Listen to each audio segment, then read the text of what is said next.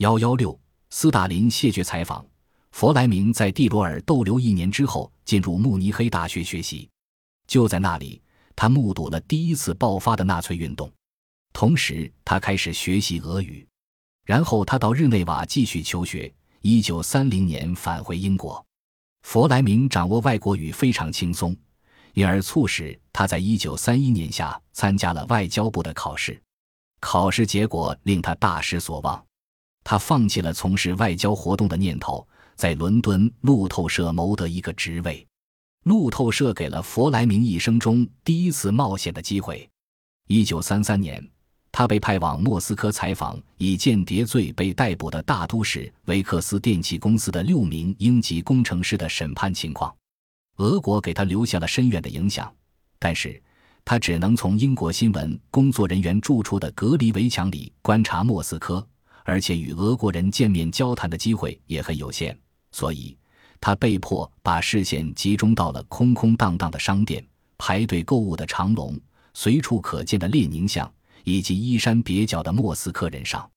这种片面的景象导致了他用陈腐僵化的观点来看待俄国。当时，未通过外交部考试以及经济上不得不依赖母亲的现实，对他的打击很大。因此，做一个成功的新闻记者就成了一件迫不及待的大事。他把莫斯科看作他有望大展拳脚的用武之地。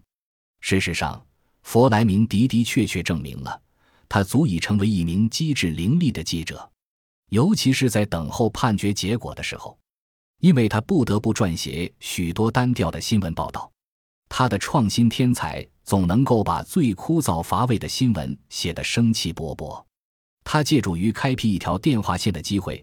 比他的同行抢先一步发出了判决的消息，并在莫斯科逗留的最后一个星期里力图采访斯大林，但是结果他只拿到一封俄国领导人谢绝采访的签名信，回到了英国。后来，邦德和斯莫西 （Smersh） 俄语处死间谍的缩写，在佛蔡明所著的詹姆斯·邦德系列小说中，这一个以专门暗杀顾方间谍为报复的苏联间谍机构。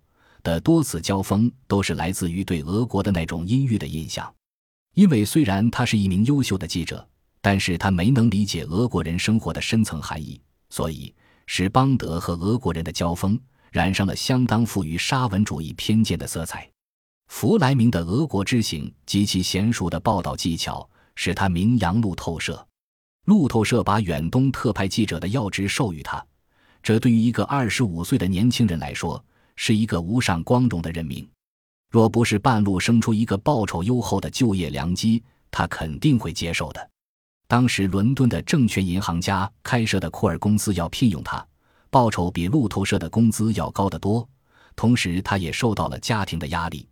他的祖父是一位证券银行家，而且弗莱明家认为这种职业远比肮脏的新闻界有前途。